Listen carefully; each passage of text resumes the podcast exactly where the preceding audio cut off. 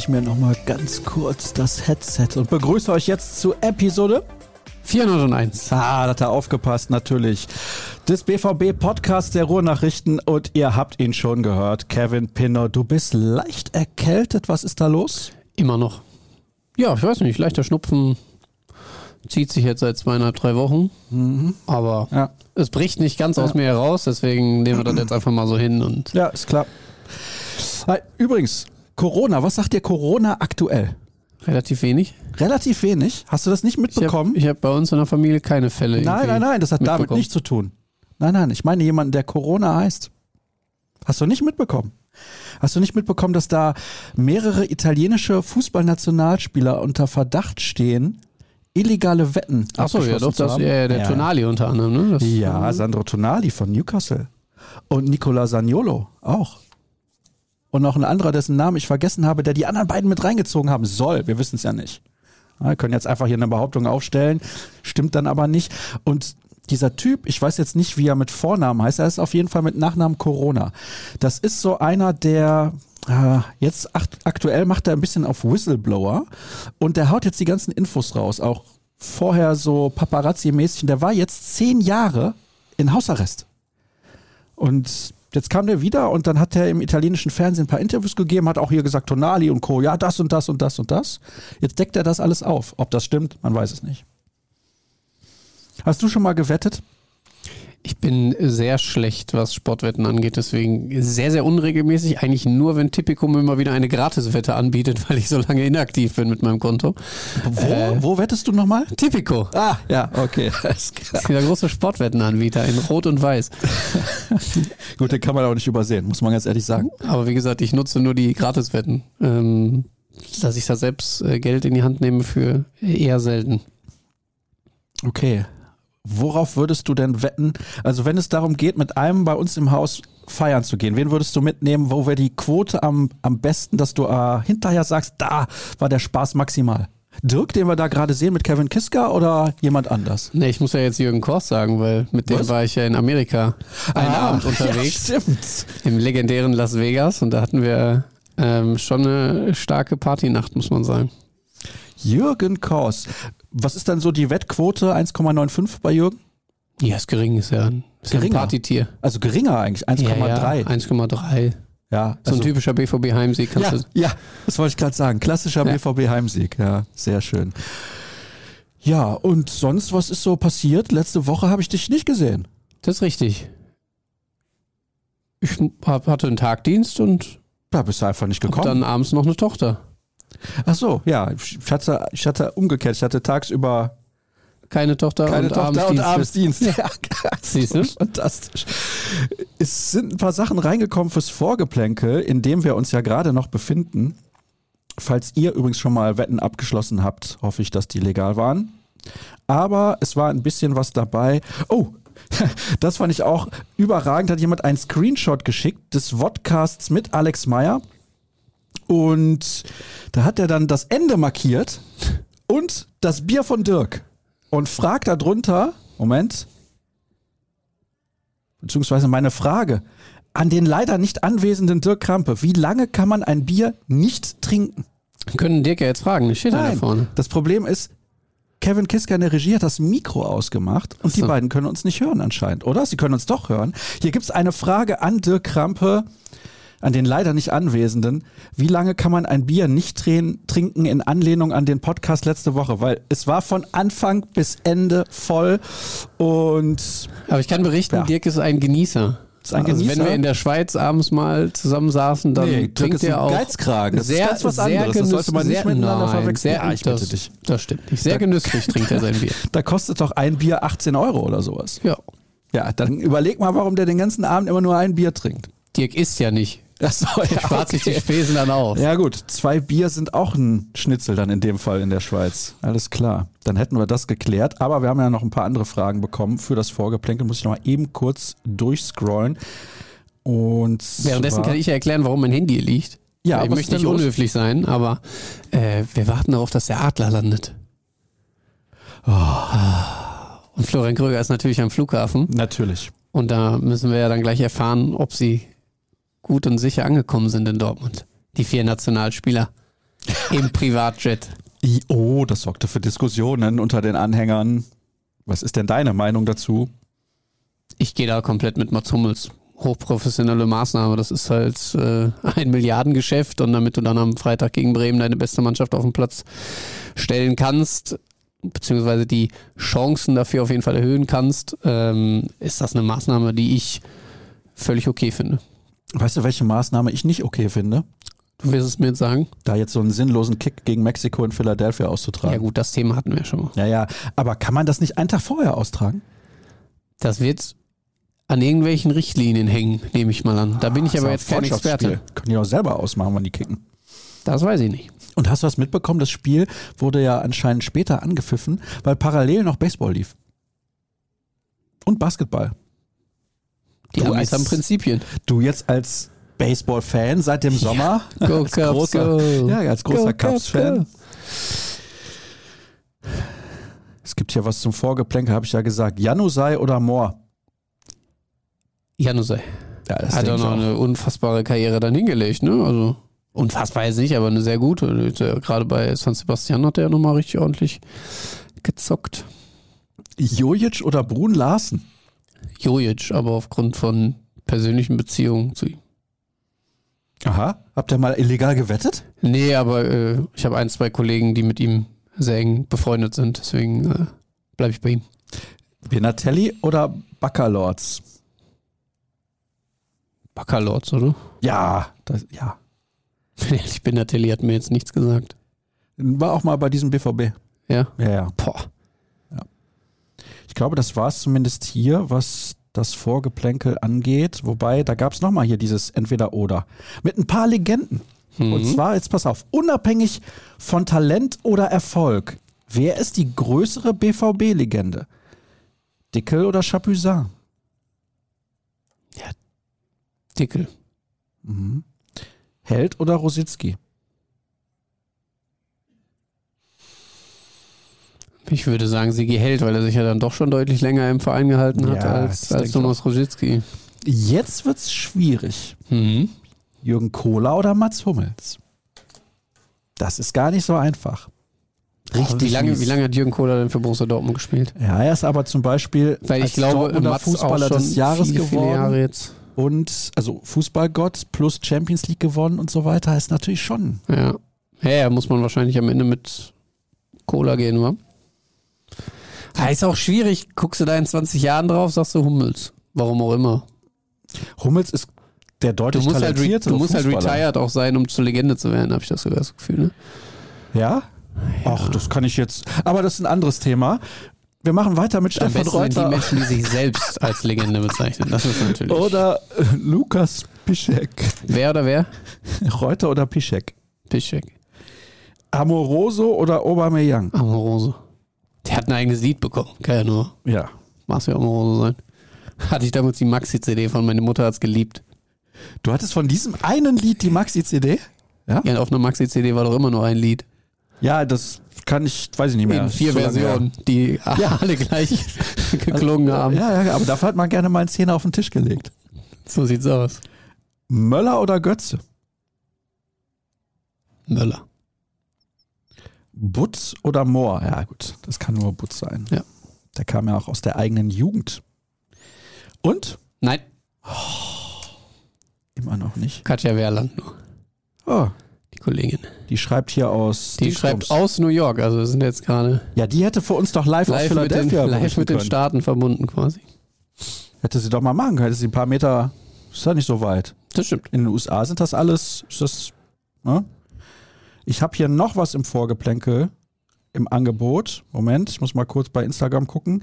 Da wurde nämlich gefragt, ob deine Mannschaft ein Testspiel absolvieren würde. Jetzt muss ich mal kurz gucken, damit das auch jeder hier mitbekommt. Oh, Dream Team, Start Pinno. Danke, ihr seid das Highlight meiner Woche.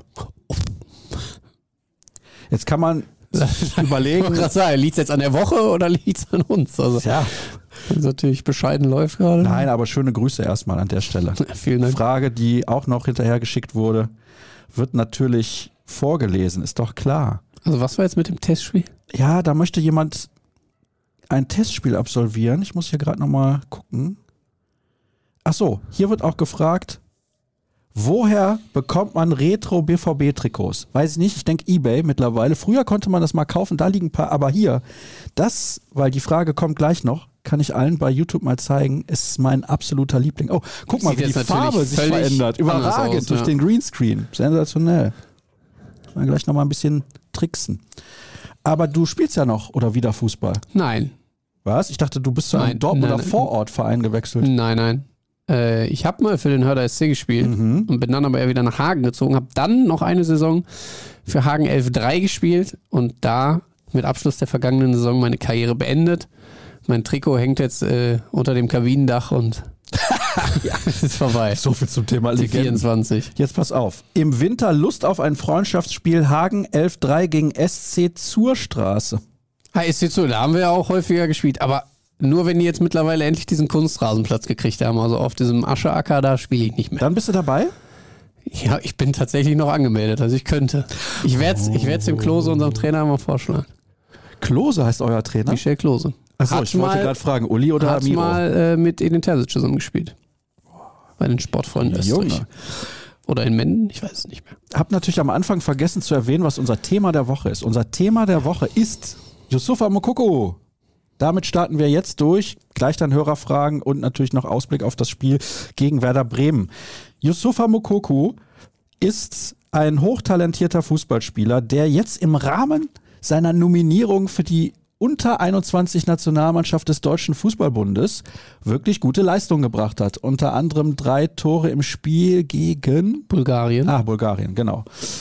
Ja, also muss man sagen, bei der U21 scheint er sich sehr wohl zu fühlen, ist fit, macht die Tore und andere Dortmunder Spieler, die nominiert wurden, haben sich nicht so in den Vordergrund gespielt, kann man sagen. Ja, Bei der, wie du sie nennst, unter 21 Ja. Nationalmannschaft des Deutschen Fußballbundes. ja, ja, genau.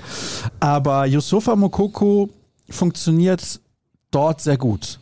Das hat unterschiedliche Gründe. Natürlich wird ihm Vertrauen geschenkt und er ist da in einem Umfeld, wo er sich anscheinend sehr, sehr wohl fühlt. Wir haben einige Fragen zu Yusufa Mokoko bekommen, die ich jetzt nicht alle vorlesen werde, aber aufgrund dessen habe ich gedacht, das ist ein gutes Thema der Woche, weil ja, viele sich dann auch fragen, warum wird nicht mal mit 4-4-2 gespielt oder Yusufa Mokoko eventuell sogar auf dem Flügel oder als hängende Spitze hinter Füllkrug oder Aller, wie auch immer man es probieren möchte. Aber er spielt ja im Endeffekt aktuell mal gar nicht. Und das ist das große Problem. Wie ordnest du die ganze Lage um ihn ein? extrem kompliziert, weil wir natürlich genau an dem Punkt sind, dass er Vertrauen braucht. Das hat er immer wieder betont. Das hat er jetzt auch dann äh, im Rahmen dieses Spiels gesagt, dass er bei der U21 eben genau dieses Gefühl bekommt. Und er hat ja jetzt schon ähm, in der letzten Maßnahme gut getroffen. Jetzt wieder drei Tore. Also ich weiß nicht, wer das zweite Tor gesehen hat. Ich hätte, würde jetzt mal sagen, es sind eher nur zwei Tore. Der eine wurde ihm dann doch, äh, der eine Treffer wurde ihm dann doch geschenkt vom Torwart. Aber ähm, klar, das gibt dir, das gibt dir Selbstvertrauen, das gibt dir Aufschwung. Er ist da natürlich auch einer der Großen, der Starspieler in dieser Mannschaft. Er hat A-Nationalmannschaftserfahrung, er spielt in der Regel regelmäßig Bundesliga, ist bei einem Top-Club international vertreten. Also ist er jetzt nicht der kleine Junge von nebenan, ohne die anderen jetzt in irgendeiner Art und Weise kleinreden zu wollen. Und ähm, deswegen funktioniert das da. Und weil er eben von Antonio Di Salvo auch auf den Platz geschickt wird, genau mit dieser Marschroute, mach hier dein Ding, hau die Dinger rein und dann wird das schon alles funktionieren. Das kann ihm auf jeden Fall gut tun. Das äh, gleiche haben wir dann auch schon während der letzten Länderspielpause vermutet, dass er jetzt mit so ein bisschen Schwung nach Dortmund kommt.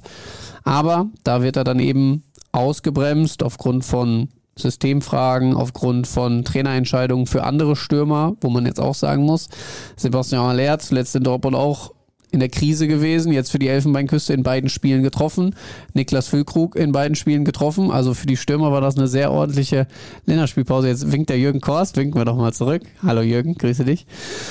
Ähm, also es ist weiter sehr verzwickt für ihn in Dortmund. Es gibt kein, kein klares Konzept, wie sie mit ihm umgehen wollen. Ich habe heute noch ein Interview gelesen von Sebastian Kehl, ähm, die Westdeutsche Allgemeine, die Watz hat mit ihm gesprochen. Natürlich auch nach Yusufa Mokoko gefragt, äh, wie es jetzt so im Winter denn weitergehen würde. Da hat er einfach nur ganz klar gesagt, Das ist weder für den Verein noch für Yusufa Mokoko momentan Thema. Er konzentriert sich auf die Situation hier, mit der er natürlich nicht zufrieden ist, aber er würde sie annehmen. Heißt, er hängt sich im Training rein, er ist engagiert, er lässt jetzt nicht irgendwie den Kopf hängen. Körpersprache ist ja dann auch oft so ein Thema, ähm, was dem Trainer dann vielleicht noch das Zeichen gibt, na gut, dann hat er es auch nicht so wirklich verdient, aber das soll bei ihm nicht der Fall sein. Deswegen ist es schon gut, das jetzt auch zum Thema der Woche zu machen, weil man sich natürlich gerade nach diesem Hattrick jetzt die Frage stellt, wenn nicht jetzt, wann dann? Weil er hat natürlich von allen Stürmern die geringsten Jetlag-Probleme. Er ist schon seit, äh, lass mich nicht lügen, ich glaube seit Sonntag oder Montag wieder in Dortmund. Hat jetzt gestern nicht mit der Mannschaft trainiert, aber hat ähm, äh, für sich individuell im, im Trainingskomplex äh, ein bisschen was gemacht. Soll heute dann auch schon wieder mit der Mannschaft rausgehen auf den Rasen. Niklas Füllkrug kommt erst heute zurück. Der wird dann maximal heute ein bisschen individuell was machen. Das gleiche gilt für Sebastian Aller, der auch eine weite ähm, Reise dann hinter sich hat. Also am spritzigsten, am fittesten, mit dem größten Selbstbewusstsein heraus aus dieser Woche geht eigentlich Yusufa Mokoko. Trotzdem vermute ich, dass er am Freitag gegen Bremen nicht in der Startelf stehen wird. Gegen Werder Bremen würde ich dann doch darauf setzen, dass Niklas Füllkrug in der Startelf steht. Trotz Jetlag.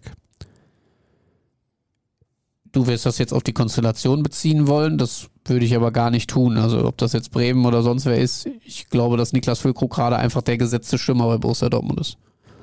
Weil er mittlerweile das System viel, viel besser verstanden hat. Ähm, er hat Abläufe kennengelernt, das hat er auch immer wieder gesagt. Das darf man sich gar nicht so leicht vorstellen. Er kommt von einem Club, der äh, natürlich eher was mit der Abstiegsregion zu tun hat als äh, mit dem internationalen Geschäft, wo er mit seiner Mannschaft relativ wenig Ballbesitz hat und dann in den Umschaltmomenten natürlich Freiheiten und Räume hatte. Und die hat er jetzt eben bei Borussia Dortmund nicht. Das heißt, auch er musste sein Spiel ein wenig anpassen.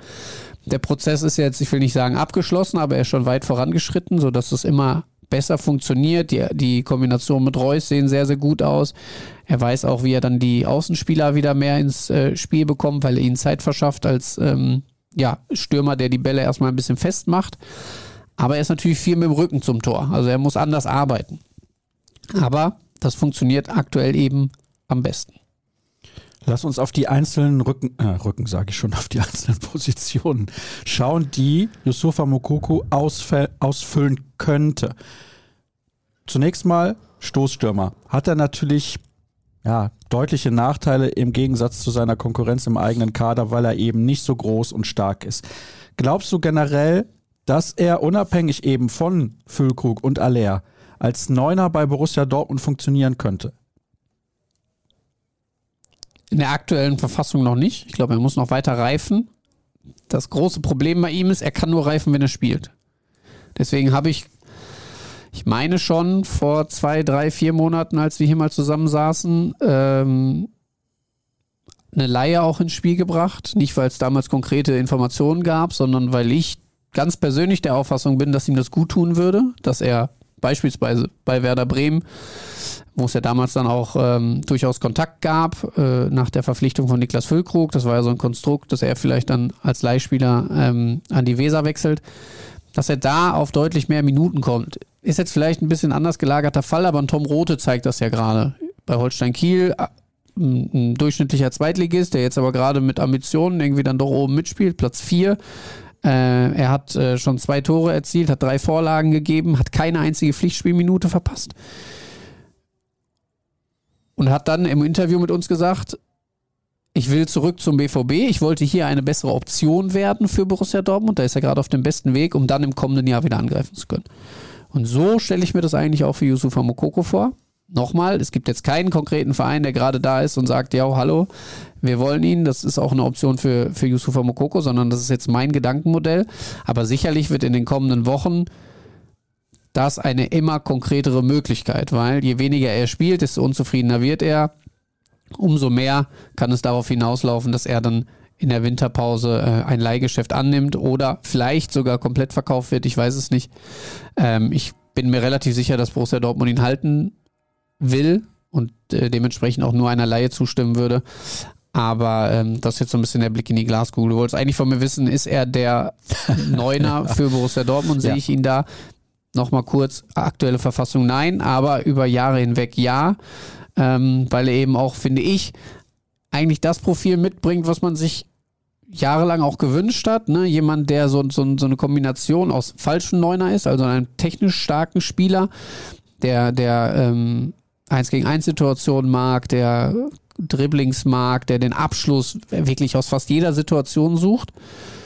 Jetzt hat sich das Spiel von Borussia Dortmund ein bisschen verlagert, deswegen passt er gerade immer weniger rein. Trotzdem finde ich es wichtig, ihn im Kader zu haben, gerade auch für so Minute 60.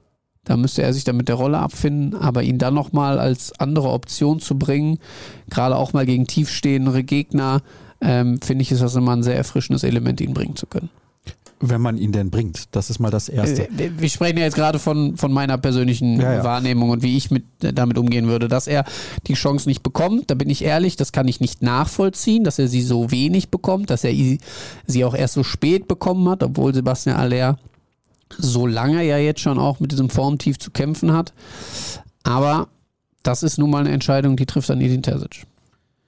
Glaubst du, ein Jahr Laie reicht aus, um das Niveau zu erreichen, was Borussia Dortmund weiterhilft. Und ich füge direkt an, ich würde ihn im Winter nicht ausleihen, auch aufgrund der Tatsache, dass Sebastian Aller erstmal ein paar Wochen beim Afrika Cup ist. Da brauchst du auch Optionen. Da brauchst du natürlich auch oft. Das ist nochmal ein äh, anders gelagerter Fall dann. Das, da, musst du, da musst du Rücksicht drauf nehmen, das musst du im Hinterkopf haben. Aber ich glaube sogar, dass ihm ein halbes Jahr reichen würde, um, um einen enormen Entwicklungsschub zu ah, machen. Ah, tatsächlich, ein halbes Jahr? Ich glaube ja, wenn der eine Rückrunde spielt, wo der jetzt, sag ich mal, von, von den verbleibenden 18 Spielen dann vielleicht noch auf, auf, ja, ich sag mal, 14 Einsätze kommt, davon so 10 über, über 80 Minuten mindestens macht, dass ihm das ganz, ganz viel geben kann, weil ich glaube, das Einzige, was bei ihm immer noch fehlt, ist diese Physis, die er braucht, die er in den Zweikämpfen braucht, dass er versteht, wie gestandene Verteidiger auf ihn reagieren und dass er andere Lösungen dann finden muss. Das kann er nur über die Wettkampfpraxis und da könnte ein halbes Jahr, glaube ich, schon viel auslösen in ihm. Okay, das finde ich sehr, sehr interessant. Aber ja, ich glaube schon, dass ihm ein halbes Jahr helfen könnte. Bei Rote ist es, glaube ich, gut, dass es eine ganze Saison ist. Er hat auch eine andere Position, wo er tendenziell viel mehr ins Spiel mit eingebunden ist. Und ja. war ja auch zuvor viel, viel weniger im Einsatz. Ne? Also das ja, muss man ja auch absolut. sagen. Der hat ja, will ich lügen, aber vielleicht vier, fünf Bundesliga-Einsätze mit sehr kurzen Intervallen gehabt. Also da war Mukoko ja schon deutlich weiter. Würde ich mir übrigens wünschen, dass Tom Rote vielleicht nächste Saison dann schon wieder beim BVB spielt, weil ein Linksfuß auf der linken Seite täte dieser Mannschaft durchaus gut. Edin Terzic ist nach wie vor mit ihm im Austausch, hat ihn jetzt auch nochmal beglückwünscht zu seinen Leistungen, auch zu seiner Nominierung für die U21 in der vergangenen Maßnahme. Jetzt war es ja für ihn die U20. Ähm, aber sie haben ihn auf dem Schirm, keine Frage. Sie werden ihn weiter verfolgen und das war ja auch genau das, was man wollte. Sie haben ja sich frühzeitig dann auch dazu entschieden, seinen Vertrag zu verlängern. Also sie sehen etwas in ihm und wollten ihm eben genau diese Möglichkeit bieten, sich bei einem Verein ja, in den Vordergrund zu spielen, wo er definitiv auf seine Minuten kommt. Ähm, Tom Roth hat selbst gesagt, er war ein wenig überrascht, dass tatsächlich dann direkt so eine Rolle geworden ist. Also der nimmt ja im System von Marcel Rapp eine sehr entscheidende Rolle ein ist da in dieser äh, Dreier-Fünfer-Kette gesetzt. Wie gesagt, keine einzige Minute bislang verpasst und glänzt da jetzt auch in der Offensive. Das ist schon eine sehr, sehr starke Entwicklung und ähm, da, wenn wir jetzt bei Sportwetten sind, da würde ich einen Fünfer drauf, äh, drauf setzen, dass sie ihn äh, dann im Sommer auch nicht nochmal verleihen, sondern nach dieser einjährigen Leihe er dann auch zurück zu Borussia Dortmund kehrt. Noch zwei andere Rollen habe ich eben genannt, die Mokoko ausfüllen könnte. Die erste, hängende Spitze. Siehst du ihn vielleicht in dieser Rolle aktuell ein bisschen eher und was ist mit der anderen Option, ihn vielleicht mal auf dem Flügel auszuprobieren, weil er ein recht schneller Spieler ist? In der hängenden Spitze sehe ich ihn nicht, weil es diese hängende Spitze bei Borussia Dortmund de facto ja gar nicht gibt in dem System. Also es gibt ja einen Zehner und einen Achter, also diese, diese Halbposition davor eigentlich gar nicht. Aber glaubst du, er da, könnte es spielen, wenn es die Position gäbe? Ja, ich glaube auch, dass er in der Doppelspitze gut funktionieren kann. Das habe ich, ähm, glaube ich, hier auch schon mehrfach gesagt. Neben einem Aller, neben einem Füllkrug könnte ich mir das gut vorstellen, weil du zwei komplett verschiedene Spielertypen hast, die dir dann in der Offensive viele verschiedene ähm, Optionen bieten. Hängende Spitze, ja, ist ja am Ende dann auch nur eine Frage der Ausrichtung. Da geht es um ein paar Meter. Sicherlich kann er das spielen, aber ich sehe jetzt nicht, dass Edin Terzic dafür das komplette System ähm, umstrukturiert. Und dann wenn wir jetzt im, im aktuellen System bleiben mit äh, 4-1-4-1 oder 4-3-3, wie man es dann äh, auch bezeichnen möchte, je nach Ballbesitzphase dann auch, ähm, sehe ich ihn trotzdem nicht auf dem Flügel, weil dafür braucht es dann noch andere Elemente, gerade was, was das Defensivverhalten angeht. Ich glaube, da kann er ähm, Borussia Dortmund dann nicht ganz so viel mitgeben und ist vielleicht auch ja, wie soll ich das sagen? Wenn du Stürmer bist, bist du anders fokussiert auf dieses Tor. Und du, du bist anders eingebunden ins Spiel und du, du hast immer im Kopf, ich drehe mich jetzt ein kleines Ding da rein. Das so ein bisschen aus dem Kopf zu bekommen und vom Flügel mhm. ganz andere, eine ganz andere Spielweise mitbringen zu müssen, ist, glaube ich, enorm schwierig. Deswegen würde ich jetzt mal auch behaupten, gibt es viele Experimente in dieser Art und Weise, mal einen Flügelspieler ins Zentrum zu stellen oder auch äh, einen, einen, Flügelspieler zum Rechtsverteidiger zu machen oder was auch immer, einen Innenverteidiger zum Außenverteidiger. Aber wenn ich jetzt mal so überlege, das Modell, einen Stürmer aus einem Zentrum, einen klassischen Stürmer aus dem Zentrum rauszunehmen und irgendwo anders hinzuversetzen, fällt dir einer ein? Ja, am Anfang seiner Karriere hat Messi das gemacht, aber ist ja dann auch mehr ins Zentrum gerutscht. Bei Ronaldo war es genauso, am Anfang außen, und dann ins Zentrum Genau, sie gerutscht. sind von außen nach innen, aber sie sind nicht als klassischer Neuner wie ein Benzema auf einmal nach außen gerückt. So. Ich glaube, Yusufa Mokoko funktioniert nur vorne als echter Stürmer. Ich habe noch eine letzte Frage zu dem Thema Yusufa Mokoko. Glaubst du, er wird in der zweiten Halbserie dieser Saison für Borussia Dortmund spielen, ja oder nein? Auch wenn es jetzt viele Gerüchte geben wird in den kommenden Wochen, auch wenn jetzt die ersten gerade schon so ein bisschen hochploppen, ich glaube, dass er bei Borussia Dortmund noch bleiben wird. Er sieht, glaube ich, schon den Plan, den sie mit ihm haben. Ich glaube auch, dass er ein wenig hofft auf diese Phase im Januar, Februar, wo Sebastian Aller natürlich raus ist aufgrund des Afrika-Cups und dann natürlich auch nicht sofort wieder reintegriert werden kann, weil er natürlich dann auch die gesamte Vorbereitung verpasst hat ähm, beim BVB. Und äh, deswegen glaube ich, dass er die Rückserie noch versuchen wird, sich durchzukämpfen, weil das hat er auch im, im Sommer dann auch irgendwann klar gesagt, ich will das hier versuchen, obwohl es Angebote gab. Ähm, und dann wird der Sommer, glaube ich, sehr, sehr entscheidend. Also die, für ihn persönlich für die Rückserie entscheidend und dann, äh, um dann entscheiden zu können, wie es im Sommer für ihn weitergeht. Dann würde ich sagen, haben wir das Thema Mokoko eigentlich abgeschlossen, oder? Also ich meine, der Vorteil ist, er kann ja dann im Februar relativ viel Europa League spielen. Da kommen ja auch noch ein paar Euro. So. Wenn man sich dafür qualifiziert, ja. Also ich war jetzt schon defensiv, äh, aber du bist ja noch defensiver. Na gut, sie haben einen Punkt und kein Tor nach zwei Spielen. Ja. Und ähm, man muss ganz klar sagen, das kann sich, ich hoffe, ich bringe jetzt die Woche nicht durch. Nee, doch, es kann sich nächste Woche entscheiden. Wenn du verlierst in Newcastle, also dann brauchst du von der Champions League nicht mehr zu sprechen. Nee. Nur von Platz 3. Dann, dann kannst du noch irgendwie hoffen, äh, dass es für dich um Platz 3 geht, bist dann aber auch schon wieder angewiesen darauf, wie es dann im Parallelspiel läuft. Also das, das wird jetzt richtig knackig für den BVB und äh, natürlich, bin ehrlich, ich habe auch noch die Resthoffnung, dass sie es auf Platz 3 schaffen, bin aber Stand jetzt eher so negativ eingestellt, dass es der vierte Platz und damit das aus ist. Gute Zeit, um zu den Hörerfragen zu kommen da es letztes Jahr geholfen hat. Ich möchte, nur noch, mal, ja? nee, ich möchte nur noch so, dazu sagen, dass das, sagen? dass das gar nicht unbedingt damit zusammenhängt, wie sie gerade Fußball spielen, dass ich sie zu schlecht finde für die Champions League, sondern dass sie jetzt in Paris waren sie zu schlecht, absolut keine Frage. Aber Gruppenkonstellation ist Gruppenkonstellation und Mailand, Mailand musst du dir halt vorwerfen, in einem, in einem guten, wirklich guten Spiel es verpasst zu haben, diesen, dieses eine Tor zu, zu machen, gerade in, in deinem Heimspiel gegen Mailand. Und jetzt kommen halt erst noch die Brocken, ne, die, du dann auswärts bewältigen musst. Und das ist dann einfach eine nicht, nicht positive, also keine positive Fügung für die ganze Situation, sodass es dann, glaube ich, tatsächlich auf Platz 4 hinauslaufen wird. So wie Milan aktuell auch in der Liga auftritt, sind sie äußerst souverän. Wenn sie jetzt sogar einen Stürmer ins Tor stellen können. Also ja, Wahnsinn. Giroud, hat. Giroud hat auf jeden Fall eine starke Leistung gebracht da in diesem einen Ligaspiel. So, jetzt aber Hörerfragen. Hörerfragen. Ja. Da es letztes Jahr geholfen hat, jetzt nochmal, was erlauben Adeyemi? Ich nehme an, der Hörer hat letztes Jahr schon mal die gleiche Frage gestellt, exakt in diesem Wortlaut und möchte jetzt die gleiche Antwort von dir hören. Hat er, auch, hat, er, hat er die auch mir gestellt? Das, weiß ist ich natürlich Frage. nicht. Ich sag das jetzt einfach mal so. Karim Adiemi, und da bin ich mir sehr, sehr sicher, ist sich darüber im Klaren, in was für einer Situation er sich gerade befindet. Ich hatte letzte Woche die Möglichkeit, mit ihm äh, im Rahmen einer Medienrunde zu sprechen und habe ihn dann eben auch gefragt, ich sag, wie sieht's aus? Was machst du gegen dieses Tief? Wie versuchst du dagegen anzukämpfen? Hast du ein Gefühl dafür entwickelt, was dir jetzt gerade gut tut?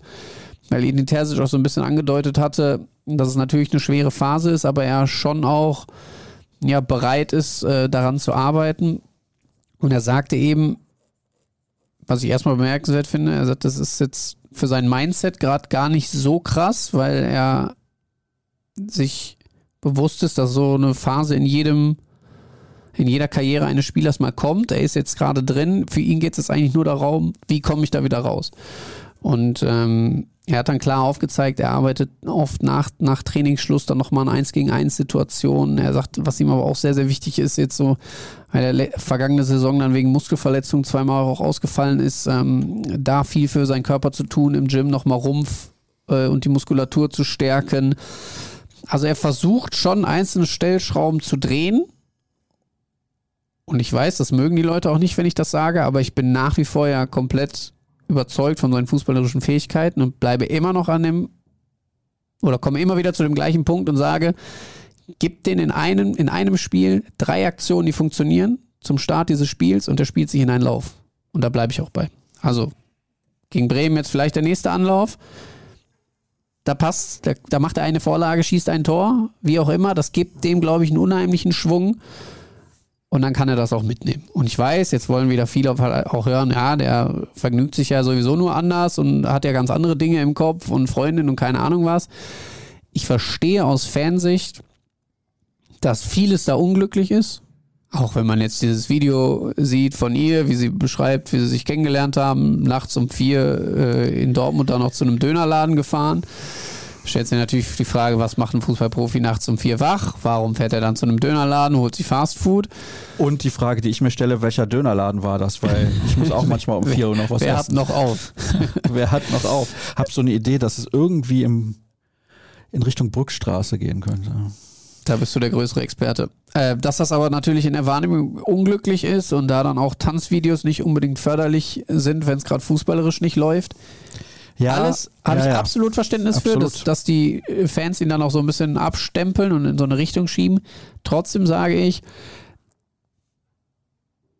sage ich das jetzt oder ich doch, ich sage es, er ist bei Borussia Dortmund der größte Unterschiedsspieler im Kader, der dich an einem guten Tag enorm tragen kann und das mehr als jeder andere auf dem Platz, glaube ich. Er hat halt schon Fähigkeiten, die herausragend sind, aber wir haben sie in dieser Saison tatsächlich kein einziges Mal gesehen. Kein einziges Ich Mal. absolut bei dir. Es wäre halt auch bitter, wenn es wieder ein halbes Jahr dauert, bis er vernünftig Fußball spielt. Das ist einfach zu lang. Da muss man eigentlich im zweiten Jahr erwarten, dass er vielleicht am Anfang mal drei, vier schlechte Spiele hat. Okay, da sage ich nichts. Ist ja auch eine Formsache. Manchmal bist du in Form, manchmal bist du nicht in Form. Aber er hat ja drei, vier schlechte Spiele gehabt. Wir sind jetzt bei Bundesliga-Spieltag 8, glaube ich, gegen Bremen. Ne? Er hat ja jetzt auch schon zwei Spiele nicht gespielt. Also wir Ja, sind jetzt noch nicht, Champions League. wir sind jetzt noch nicht bei so einem Riesenzeitraum. Das, Aber es ist jetzt an der Zeit. was bei ihm einfach so gravierend ist, er war halt hier in der Rückrunde. Ganz oben. Er war ganz, ganz oben. Und er ist jetzt ganz, ganz unten gerade, Ja. was sein Leistungsvermögen angeht. Aber ich glaube, dass der da auch relativ zügig wieder hinkommen kann. Bleibe ich bei. Also der kann mit zwei, drei guten Aktionen sich komplett wieder in den Flow spielen. Das glaube ich tatsächlich auch, dass er dazu in der Lage ist. Er ist sowas, was ein ja, was man beim Basketballspieler so streaky nennt. Wenn ein Basketballspieler am Anfang des Spiels die ersten Dreier trifft, dann trifft er alle. Genau. Richtig. Ja, Ja. das ist eine gute Beschreibung. Nächste Frage. Würde Kai Wagner als potenziellen Neuzugang in den Ring werfen? Deutscher Linksverteidiger in der Major League Soccer, zweimal ins All-Star-Team berufen worden, 26 Jahre alt und im Winter ablösefrei. Verdient nur 600.000 im Jahr. Ist das nicht ein Profil für den BVB? Ich habe von diesem Spieler noch nie etwas gehört. Ich auch nicht, würde da aber den ähm, Podcast von Tommy Schmidt empfehlen, Copa TS. Interview mit Florian Herbers, Fußballgott. Fabi Herbers, nicht Florian. Fabi Herbers, Fußballgott. Ähm, der jetzt seit, weiß ich gar nicht, wie viele Jahren in der MLS spielt. der auch nochmal beschreibt, wie unfassbar groß das Gefälle zwischen einer amerikanischen Fußballliga und der Bundesliga ist. Also den jetzt einfach mal, weil er da funktioniert, äh, nach Deutschland zu holen und dann ohne Anlaufschwierigkeiten von ihm zu erwarten, dass er in der Bundesliga funktioniert, ist für mich ein zu großer Schritt. Wird Duran Will die ganze Hinrunde ausfallen, dann ist er gefühlt einmal, nee, nicht einmal, ist er gefühlt ein Jahr verletzt mit 17. Was ist dann schiefgelaufen, beziehungsweise was ist denn schiefgelaufen, Menschenskinder? Großer Pechvogel, definitiv ist ja mit dem Muskelteilabriss aus Anderlecht nach Dortmund gekommen. Da hat man dann schon gesagt, der braucht ein bisschen Anlaufzeit. Dann ähm, war er irgendwann so fit, dass sie ihn ja im Bundesliga-Finale gegen Mainz bringen konnten. Da hat er dann noch sehr überzeugt. Er hat dann die Vorbereitung gespielt, äh, da aber auch meist nur über 45 Minuten. Und hat sich ja dann ein Muskelfaserriss in Amerika zugezogen und der ist jetzt beim Comeback-Versuch in der U19 wieder aufgerissen. Also ob es jetzt der Riss ist oder ob es nur eine Muskelverletzung in anderer Art ist, ähm, wissen wir nicht. Aber auf jeden Fall ähm, ist es wieder äh, oder sind es wieder die alten Leiden. Die Bild hat es relativ krass gemacht, hat gesagt, der, der fällt für die Hinrunde aus. Ich glaube aber gar nicht, dass sie es äh, so meinten, wie sie es geschrieben haben, beziehungsweise dass es Interpretationsraum äh, gibt. Insofern, dass er keine ernstzunehmende Alternative mehr in diesem Jahr wird.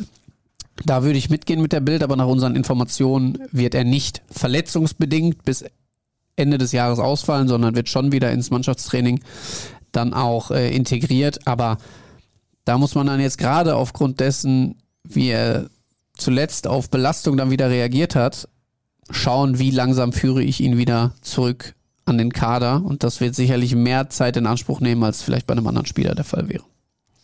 Inwieweit wird der Jetlag der Nationalspieler als Ausrede für eine mögliche schlechte Leistung gegen Werder Bremen ein Alibi darstellen? In gar keiner Weise.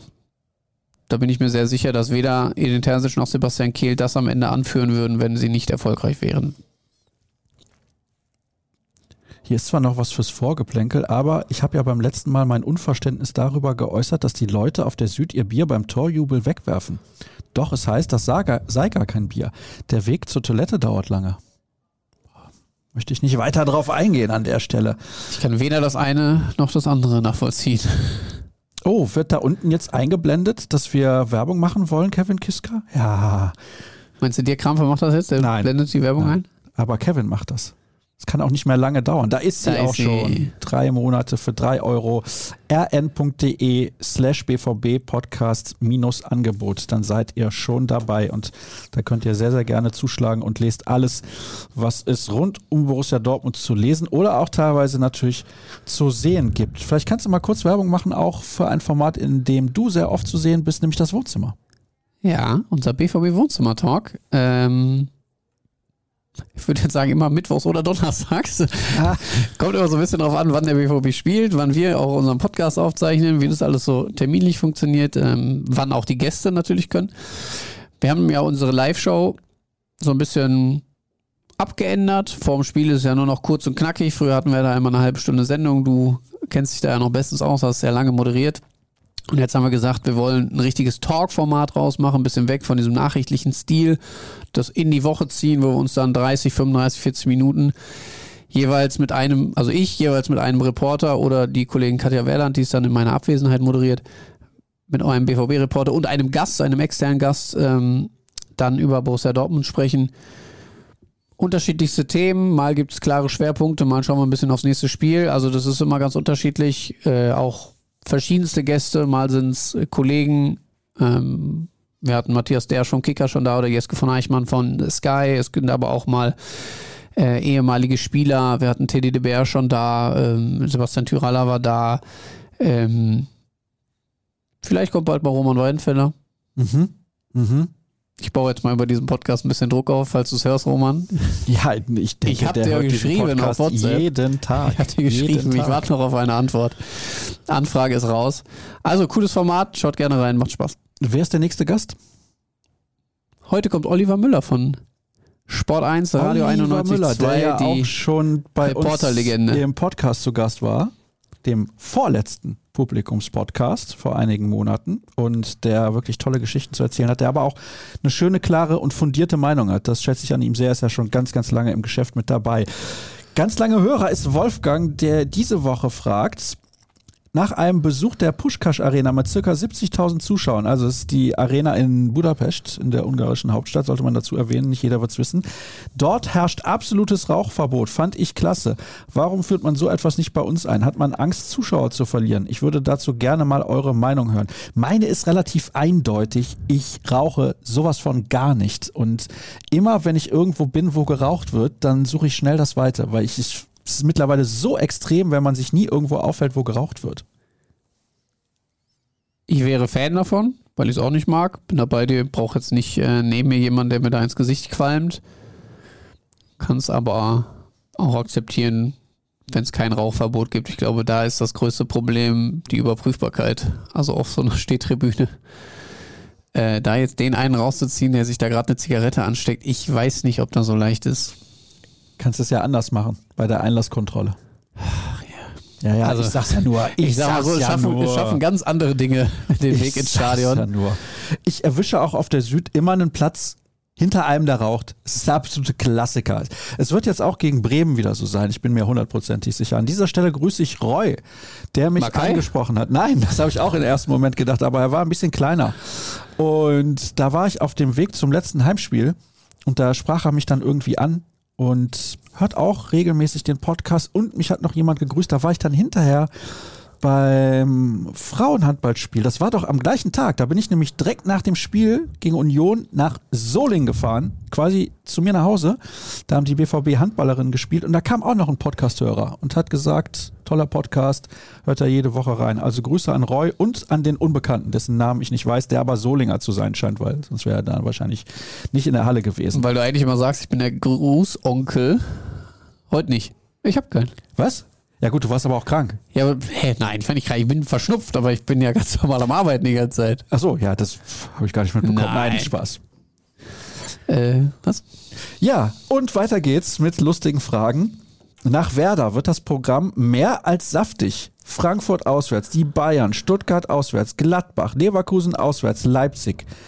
Mit wie vielen Punkten rechnet ihr aus diesen sechs Spielen?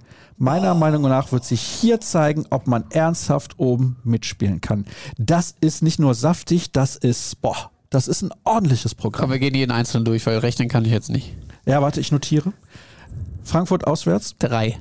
Bayern zu Hause, Null. Warte mal, ich wollte gerade weitere drei. Ah, okay. Stuttgart auswärts. Drei. Ja. Gladbach. Drei. Leverkusen auswärts. Einen. Und Leipzig. Einen. Einen. Das sind ja nur elf. Das ist ein bisschen wenig aus sechs Spielen, wo man ja 18 Gegen, holen kann. gegen das Top, die- gegen die Top 3 der Bundesliga, ne? Die dann auch weniger holen in der Zeit. ja, du hast mir gerade gesagt, gegen die Bayern wird zu Hause verloren und gegen Leipzig und Leverkusen jeweils nur ein Punkt. Ja. Also nicht mal drei Punkte aus drei Spielen gegen die Top-Mannschaften. Challenge. Ich finde es schwierig. Also am ehesten würde ich da noch sagen, drei gegen Leipzig. Ich glaube, in Leverkusen zu gewinnen ist gerade extremst schwierig. Jetzt müsste man noch mal gucken, wie sind dann vorher die Ansetzungen auch in Sachen Champions League? Wie kommst du da dann in Sachen Motivation heraus aus so einer Woche? Aber ja, ich gehe da erstmal mit 11 bis maximal 13 Punkten ins Rennen. Na gut. Außenverteidiger. Bist du, da so, bist du da so viel optimistischer? So viel nicht. Ich glaube, sie holen zu Hause einen Punkt gegen die Bayern. Nicht auszuschließen? In Leverkusen weiß ich nur, dass sehr viele Tore fallen werden, egal was passiert. 2-2. Weil in Leverkusen immer viele Tore fallen, wenn Borussia Dortmund da schöne. spielt. Ja, ist immer ein geiles Spiel, muss Ich man schon immer sagen. das war, glaube ich, das erste Spiel von Emre Can für Borussia Dortmund, diesen, diese Fackel Ja, ja, 40 ja, Metern oh, im, ja, ja. Äh, Hinterkopf. Boah, mein lieber Schwan. Dann hat da aber Brandt auch, Sie haben auf jeden Fall auch Jahren einmal schönes gemacht. 4-3 da gewonnen ja, und einmal da hat wurde Bellingham den Bierjubel gemacht, ne? wurde ja, und da wurde Jaden Sancho wurde eingewechselt irgendwann. Da lag der BVB erst zurück. Dann wurde Sancho eingewechselt. Da habe ich tatsächlich zu Matthias Dersch, der damals neben mir saß, habe ich gesagt, pass mal auf, zehn Minuten das Spiel ist gedreht, weil Sancho war in so einer überragenden Verfassung. Zack, Spiel war gedreht. Ja, erinnere ich mich dann. Also deswegen, das ist immer ein geiles Spiel in Leverkusen, muss man tatsächlich sagen. Also wenn es ein Auswärtsspiel gibt, was man sich angucken sollte, ist eigentlich das bei der Werkself. Ja, Leipzig, das kommt tatsächlich auch ein bisschen drauf an, auf die Champions League-Konstellation. Ich habe jetzt auch nicht auswendig im Kopf, wann Leipzig da wie spielt, ob die vielleicht schon weiter sind oder auch nicht. Ja, das kann ja dann auch eine Auswirkung haben. Leipzig hat der BVB in den letzten Jahren zu Hause eigentlich immer geschlagen, tatsächlich. Keine Ahnung, oft auch unverdient, sage ich jetzt mal. Es war tatsächlich so, letzte Saison hatten sie sehr viel Glück, dass sie das Spiel gegen Leipzig zu Hause gewonnen haben. Und davor haben sie aber noch verloren das Jahr, oder nicht? Hm, einmal, Am 2.4.22. das wirst du aus irgendeinem Grund ganz genau wissen. Meine Tochter ist in der Nacht zum dritten geboren worden. Ja, gut, alles klar. Und ich weiß nur, dass wir es im Krankenhaus gesehen haben, das Spiel. Ernsthaft, ja? Da war Empfang tatsächlich. Ja, sicher. Auf dem Handy. Oder hast du dir für 80 Euro Nein, nein, auf dem Handy. Krankenhaus-WLAN gekauft? Sky Go. Ist deine Tochter Hagenerin oder Dortmunderin? Wittenerin. Wittenerin. Sind Witten geworden. Okay. So, hier wird gefragt. Startet Sabitzer jetzt durch? Habt ihr ihn in den Nationalmannschaftsspielen beobachtet? Na, ich habe die Tore gesehen, aber das war's auch. Ich möchte jetzt aber eben wissen, wie sie da gespielt haben. Ja, Äh, ich habe das Spiel aber auch nicht verfolgt. Also wenn wir jetzt noch anfangen würden, jeden Dortmund-Profi in der Nationalmannschaft über 90 Minuten da zu verfolgen, dann wäre es echt, echt viel Fußball. Ähm, habe aber natürlich mitgekriegt, dass er doppelt getroffen hat. Viel, viel wichtiger ist aber, dass er zurück ist. Dass er jetzt erstmal wieder ein bisschen in den Flow kommt. Gut, dass er da ein paar Minuten sammeln konnte. Deswegen glaube ich auch, dass er am Freitag schon deutlich länger vielleicht auf dem Platz steht, als man es noch vor ein, zwei Wochen erwartet hat. Startelf sehe ich aber noch nicht. Trotzdem ist er bislang, und da bleibe ich auch bei, der beste Neuzugang äh, in dieser Sommertransferphase und kann dem Spiel von Borussia Dortmund noch mehr geben, auch in Zukunft, wird sich da noch festigen. Ich bin, bin da sehr positiv. Wann setzt sich Rainer endlich durch? Er hat alle Anlagen. Also übrigens 1 zu 4 verloren. 1 zu 4? Ja. Ein Leimer Doppelpack. Ein Kunku. Dann hat Mal noch das 1 zu 3 gemacht und Olmo Puh, nochmal einen draufgesetzt. Bin erstaunt. Hatte ich gar nicht mehr im Kopf, hatte ich verdrängt wahrscheinlich. So, Rainer, er hat sämtliche Anlagen. Er hat sämtliche Anlagen. Er muss, er muss gesund bleiben, er muss gesund und fit bleiben, sowohl im Kopf als auch in den Füßen. Und dann irgendwann die Chance bekommen, auch das mal regelmäßig zeigen zu können. Äh, Er hat sich ja in der vergangenen Saison über die Joker-Rolle schon sehr empfohlen. Er hat aber das Problem, dass er halt dann immer noch Spieler vor sich hat, die einen Tacken besser sind. Ich habe so ein bisschen Zweifel daran, ob das mit ihm beim BVB noch was wird, obwohl ich ihn eigentlich auch für einen tollen Spieler halte. Aber er hat ja auch immer wieder diese Muskelprobleme und da kann er nicht richtig durchstarten. Dann damals in Stuttgart, glaube ich, wo er dann ganz schnell wieder ausgewechselt werden musste, auch so eine Situation. Dann war er wieder wochenlang raus. Auch so ein Spieler, ja, eigentlich ist er ja schon zu gut, um ihn auszuleihen. Das ist ja ein bisschen anders als bei Mokoko. Er ist ja schon deutlich etablierter, als Mokoko das ist.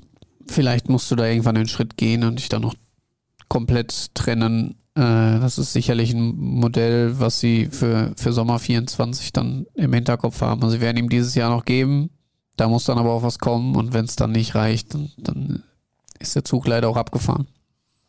Chaka, Grimaldo, Boniface, Hoffmann muss man nach einem Drittel der Saison eingestehen, dass Leverkusen alles richtig gemacht hat und dem BVB zeigt, was möglich gewesen wäre mit begrenztem Budget. Alles Namen, die auch zum BVB gepasst hätten und finanzierbar gewesen wären und Spaß machen. Dazu fällt mir ein Wort ein, Momentaufnahme. Ich hätte jetzt nur das ein Drittel zitieren wollen aus dieser Frage. Weil du bist ja noch nicht am Ende. Das funktioniert gerade, das äh, funktioniert hervorragend, das muss man sagen. Das ist wunderbar anzusehen, wie die sich integriert haben, wie sie Fußball spielen, wie sie diesen klaren Plan von Xabi Alonso auch umsetzen. Trotzdem hätte es, äh, oder wäre ich gespannt gewesen, wie die Dortmund-Fans darauf reagiert hätten, wenn Borussia Dortmund Granit Xhaka verpflichtet hätte. Jetzt einfach mal die Tatsache, sie holen Granit Xhaka vom FC Arsenal.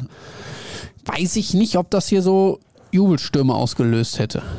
Glaube ich nicht. Ich glaube aber auch, dass Leverkusen eine Mannschaft ist, die den deutlich besser gebrauchen konnte als Eben. Borussia Dortmund. Also bei Chaka gehe ich definitiv nicht mit.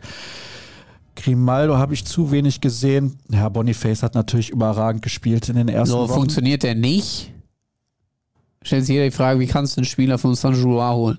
Jetzt haben wir da in der vergangenen Europa League-Saison ja schon gesehen, dass er unfassbar viel mitbringt, dass er auch funktionieren kann. Und das, das zeigt er ja gerade, ist ein hervorragender Spieler. Wenn der fit bleibt, bleibt er keine drei Jahre in Leverkusen. So, das ist, das ist dann nochmal das andere Thema. Also, das ist eine Momentaufnahme. Da hat auch Sebastian Kehl jetzt dann äh, im Interview nochmal gesagt, schön, dass sie da funktionieren. Und ja, mit dem einen oder anderen hat man sich vielleicht auch beschäftigt. Aber es ist auch nicht immer alles umsetzbar in dem Rahmen. Und machen wir uns auch nichts vor, wenn ein Chaka mit Dortmund verhandelt, dann verhandelt er über andere Summen, als wenn er mit Bayern Leverkusen verhandelt. Weil er natürlich weiß, da ist ein anderer Spielraum da finanziell gesehen. So. Und dass Borussia Dortmund dann vielleicht in gewissen Bereichen auch Grenzen zieht und sagt, so bis dahin und nicht weiter, finde ich absolut richtig. Hier wird nochmal zum Thema Budget gefragt von Übrigens, den Kollegen. da, ja, da, nur das noch hinten dran. Das fand ich nämlich sehr gut von Sebastian Kehl, der dann gesagt hat, es gibt aber auch genug Beispiele mit, von Spielern, mit denen Borussia Dortmund sich beschäftigt hat, die woanders nicht funktionieren. Das, wir ziehen jetzt immer wieder die Namen raus, die dann auf einmal hier durchstarten und dann im Nachhinein, ah, Borussia Dortmund war da auch dran. Es gab viele, wo sie auch dran waren, die überhaupt nicht funktionieren. Also von daher gleicht sich das schon immer irgendwie aus. Wir haben auch einige Fragen bekommen zum Thema Außenverteidiger. Wird zum Beispiel geschrieben, dass auch die Tore von Reasson nichts daran ändern, dass die Positionen bedenklich besetzt sind. Wir haben ja eben schon über Tom Rote gesprochen. Also ich glaube, da ist auf jeden Fall jemand im Anmarsch, der in der kommenden Saison dann weiterhelfen kann. Auch nur bedingt, aber ich glaube, da haben sie einen ganz guten. Und hier gibt es ein Außenverteidiger-Spezial. Was waren in der BVB-Historie die besten Außenverteidiger? Da wird in den Raum geworfen Berg Dolmo, Fernandes, Kapitanovic oder Rukavina.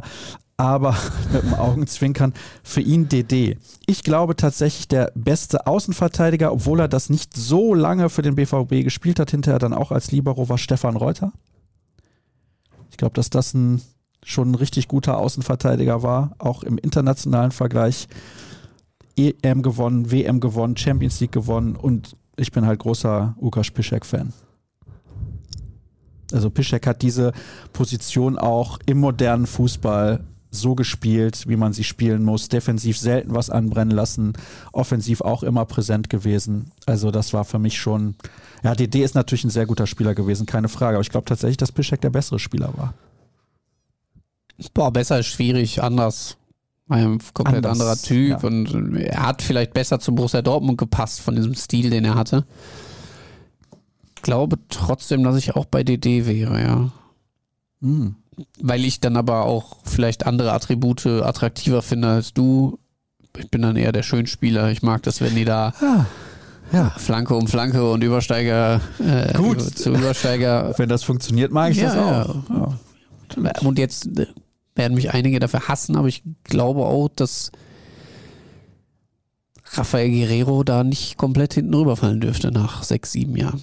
Das glaube ich auch. Ja, wenn er fit war, hat er meistens gut gespielt. Das ist das große Thema. Und natürlich hat er auch defensiv ein paar. Frage Schwäche. an Kevin, ja, das wohl war. Du bist für die sportlichen Geschicke verantwortlich und dein Vorstand verlangt von dir, nur einen Trainer mit dem Vornamen Peter zu verpflichten. Stöger, Bosch oder Hyballa?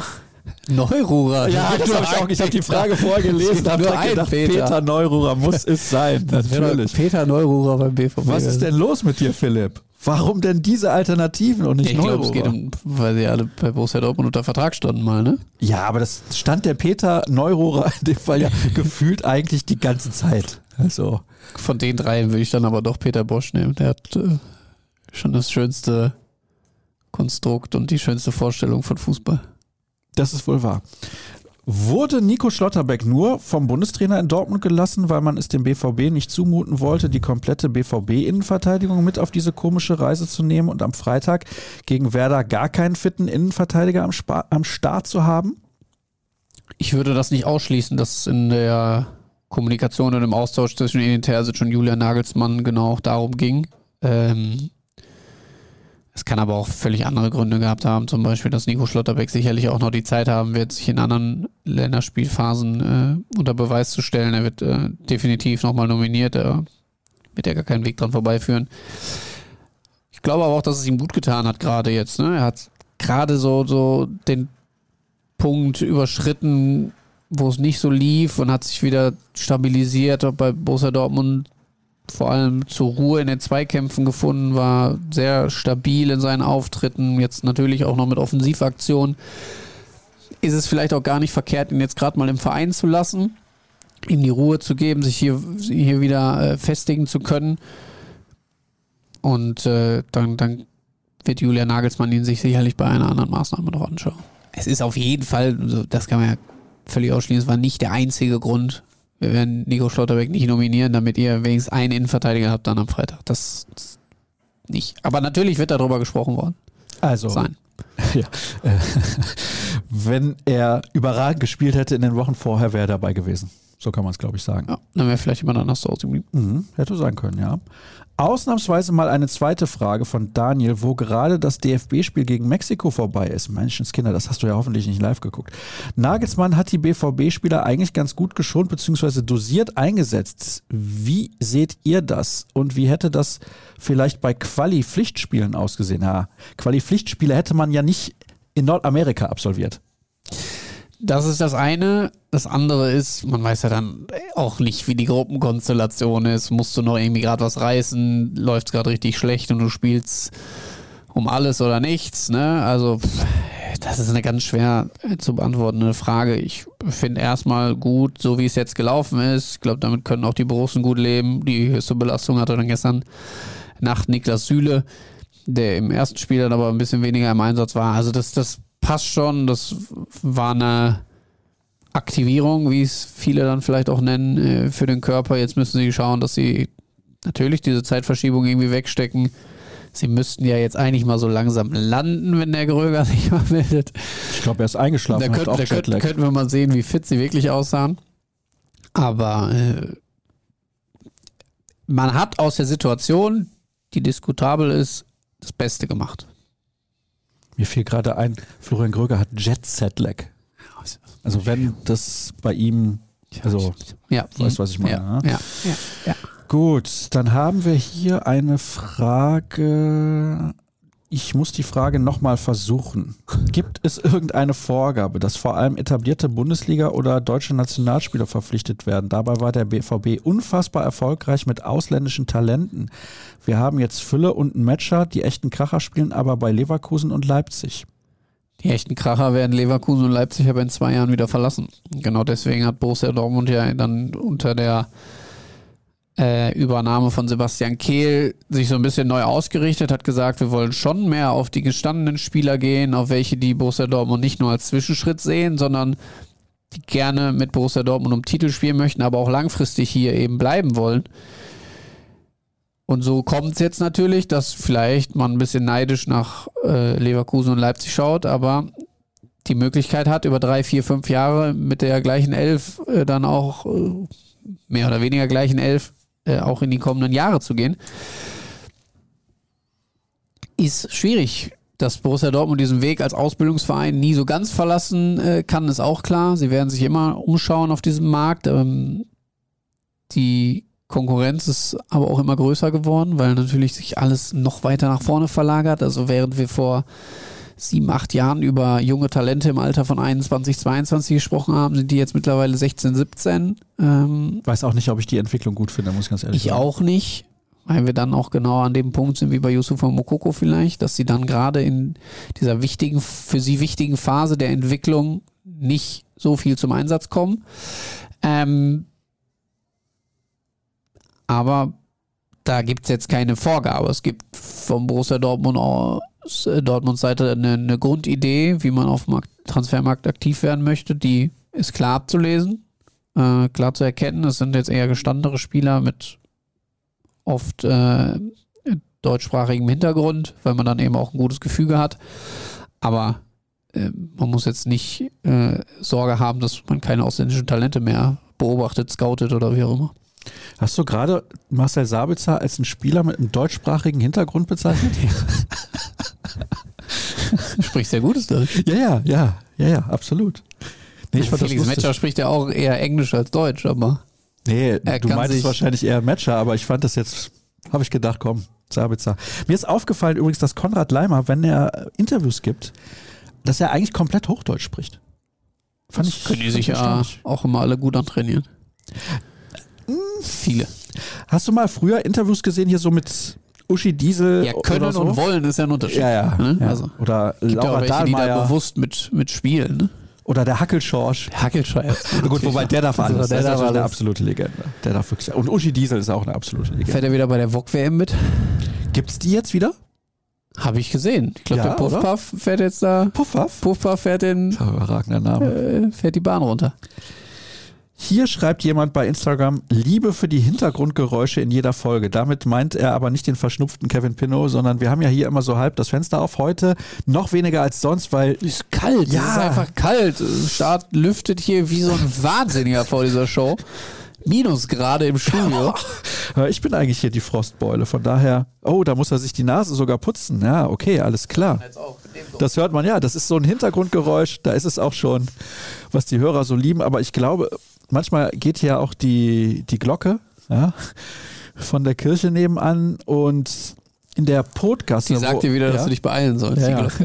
In der Podgasse hier neben uns, zwischen der Tiergalerie und unserem Studio, da fehlt aus meiner Sicht eindeutig ein T. Erstmal im Namen der Straße, weil das, das passt nicht. Ich denke, es sollte Podgasse heißen. Aber er meint, glaube ich, auch die Geräusche in der Folge mit Alex Meyer. Weil Ja, da hört man sehr viele Leute essen. Besteck. ja, das, Gläser. Ich, ich, ich fand es überragend Das tatsächlich. Auch die Toilettentür knallte immer zu. Die Leute sind wirklich, sie sind so, so getapst, ganz Und vorsichtig. Und dann kommt er aus der Toilette raus, bam! ich fand's großartig. Super. So, hier wird nochmal zu Mokoko gefragt. Da haben wir ja ausführlich drüber gesprochen. Wenn ihr euch ein Trikot des BVB aussuchen könntet, welches wäre das und wer sollte hinten drauf?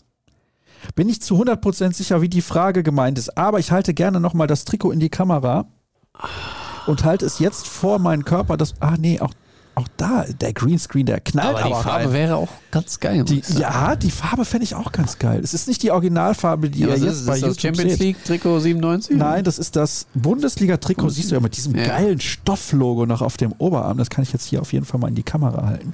Das poste ich vielleicht gleich nochmal bei Instagram. Das finde ich überragend. Hier, fühl da mal. Schön noch Stoff. Toll. Boah, toll, Filz. super. Filz, ja genau. Ich Und- fand ja die, die Ära, aber da wirst du jetzt kein Spieler, da gab es auch keine Spieler hinten drauf, äh, noch keinen Vlog, äh, die Adidas-Ära bei Borussia Dortmund. Mhm, ja. Ja, ja, Ich bin gab's ja halt großer Spieler. Adidas-Fan. deswegen. Ach so, ja. Gut, da bin ich der falsche Ansprechpartner. Aber dieses Trikot, was ich gerade gezeigt habe, ist das Trikot von 1995, 96 mit Patrick Berger hinten drauf, der nur ein Jahr beim BVB gespielt hat und dann in Richtung FC Liverpool abgedüst ist. Aber ich habe mir dann Und nichts zu tun hat mit dem Kollegen von Sport 1. Nein, nein, nein. Tatsächlich nicht. Aber ich habe mir dann, äh, als es dieses Legendenspiel Dortmund gegen Liverpool gab, ich glaube hier vor drei Jahren so um den Dreh, da habe ich mir das von ihm nochmal signieren lassen, tatsächlich. Ja. Ach, da und? Ja, ja, ja. Ah, Guck. Ich war großer Fan dieses Spielers und war natürlich Patrick sehr kann man traurig. sogar, kann man lesen. ja, und auch relativ groß. Vielleicht kann man das hier, ja. Dieses, dieser Greenscreen ist wirklich. Wahnsinn. Aber hat sich richtig Mühe gegeben. Es gibt auch Leute. Aber schöne Nummer. 14 ist schön. War deine? Nee, ich habe die 24, finde Ah, ich ja. noch schöner, weil die 24 verbindet alles, was Zahlen haben, Rundungen, Ja, Ecken, und, Kanten. Naja, ja, verstehe. Aber wenn es die 24 im normalen Trikotsatz gibt es die ja nicht, dann war es immer die 14. Ah, verstehe. Okay. Und welches Trikot würdest du dir aussuchen? Hab ich ja gesagt, Achso, ja, aber. Name hinten drauf? Namen hinten drauf. Wenn ich mir irgendeinen Namen hinten drauf machen dürfte. Ja, ich kann jetzt einfach mal jemanden nehmen, finden wahrscheinlich alle völlig bekloppt, aber wen ich mir damals aufs Trikot gemacht habe, war David Odonko. Ja, warum nicht? Er hatte die 24. Äh, ja, okay, verstehe. Da war dir scheißegal, wer das ist. ja, Ne? außer die 24. Wen müsste ich mir jetzt machen? Das wäre dann Thomas Meunier, ne? Bist du immer noch sicher, dass du einen Spieler mit der Nummer. 24 Super Nummer. würdest? Macht weiter so und ab und zu mal etwas Handball der Frauen mit reinnehmen. Aha, aha. Ich weiß nicht, ob das ein ironischer Unterton ist. Nee, das glaube ich nicht. Nein, das lese ich aus dieser Nachricht nicht. Definitiv. Am Samstag um 19 Uhr, Heimspiel gegen TuS Metzing in der Sporthalle Wellinghofen. Darf jeder gerne hinkommen, denn die Fußballer spielen ja schon am Freitag. Hat sich Florian Gröger gemeldet? Nein, Hm. nur der Paketshop. Aha, was hast du bestellt? Adidas. Ach, das gibt's doch gar nicht. Diese Sendung wird Ihnen präsentiert von. So, Highlight der mal so, Woche. wenn die Lust hätten, ja, würden wir nehmen, oder? ja, Oder Klar. kannst du das dann mit deinem Nee, Privatvertrag. Privatvertrag, ja. So, der eben geschrieben hat vom Dream Team Start und Pinot, hat natürlich auch eine Frage. Stimmen die Gerüchte um Reus bezüglich Vertragsverlängerung? Liebe Grüße aus Niederösterreich. Ist ein bisschen früh, um darüber zu sprechen. Gibt es denn Gerüchte? Ich habe noch keine gesehen, um ehrlich zu sein, aber ähm, Hieß es nicht, er hört nach der Saison auf?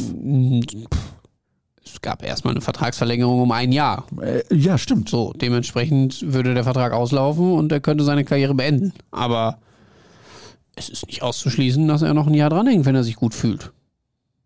Erstmal sollte man aber davon ausgehen, dass es nach der Saison vorbei ist. Sieben Spiele sind rum. Euer Fazit bisher, was war euer Highlight und Lowlight? Highlight, puh, muss mal drüber nachdenken. Lowlight war natürlich das Unentschieden zu Hause gegen Heidenheim. Die zweite Halbzeit. Ja, Gegen genau. Heidenheim. Ja. Mhm. Das war das absolute Lowlight und mein Highlight.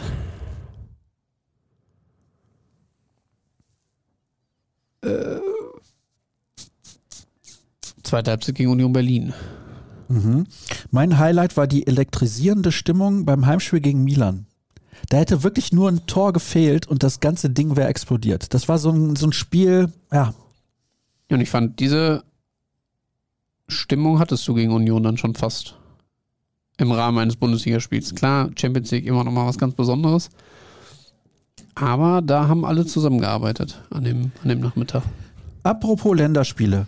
Ich sehe den Zusammenhang, was die Frage angeht, nicht, aber es wird gefragt, wer ist euer Lieblingsschiedsrichter aus BVB-Sicht?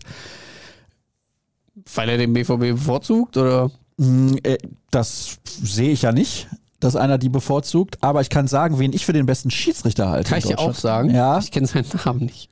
Ach so, okay. Für Aber mich der beste relativ Schiedsrichter ist äh, Dennis Eitekin. Und zwar mit großem Abstand, tatsächlich. Ach so, ich habe jetzt das große Ganze aufgemacht und zwar, ich würde denjenigen nehmen, der äh, das Spiel zwischen Borussia Dortmund und AC Mailand gepfiffen hat. Kam der nicht? Ich glaube, das ist ein Rumäne. ah, ein Rumäne? Ich Kann hätte sein. jetzt gedacht, ein Türke. Nee. Guck doch Hat er nicht letztes Jahr sogar nach. das Champions League-Finale gepfiffen? Dieser Rumäne? Ja. BVB, Uh. Mailand. Also, für mich. Dennis Eitekin, weil Dennis Eitekin, Hier haben wir doch. Ist Simon. Marciniak. das ist ein Pole. Ja, dann Pole. Finde ich auf jeden Fall super. Der hat eine super Linie. Und Also der der- eine, oh, sie sind zurück. Der Adler ist gelandet. Ach, der Zum Adler ist Abschluss gelandet. dieser Folge. Ja, fast. Der Adler ist Fragen. gelandet. Die BVB-Spieler Hummels, Füllkrug, Brandt und Süle sind zurück in Deutschland. Per, per Privatjet ging es von Philadelphia nach Dortmund. Ich sag mal so, es gibt exklusive Bilder auf rn.de slash BVB. Holt euch dafür euer Abo, dann könnt ihr sehen, ob die BVB-Profis müde aussehen oder nicht. Und jetzt ist auch Kevin Kiska Weiß wieder was da. sagst du? Sieht das müde aus? Ja, das ist, aber der Das sollen die Leute selber schauen, nein, oder? liegt am Fotografen aber auch, würde ich sagen. Also da kann man einfach auch besser knipsen, oder? Was denkst du? Kröger? Ja. Maschine an der Kamera. Gut, das heißt aber nicht, dass da Qualität dabei ist. Doch, doch, Ja? doch, doch. Ist das so, ja? Na, schon ah, schöner. Ja. Also es lohnt sich reinzugucken. Gute Fotos. Mhm. Ah ja. Mhm. Vielen Dank für die grandiosen Podcasts. Ihr seid granatenstarke Hoshis. Hoshis? Mhm. Steht hier. Weiß nicht, was das bedeutet, Ja, aber habt ihr die Beckham-Doku schon gesehen? Nein, aber ich werde es mir anschauen. Hundertprozentig ist schon ähm, auf Netflix in der Favoritenliste abgespeichert. Ah, okay.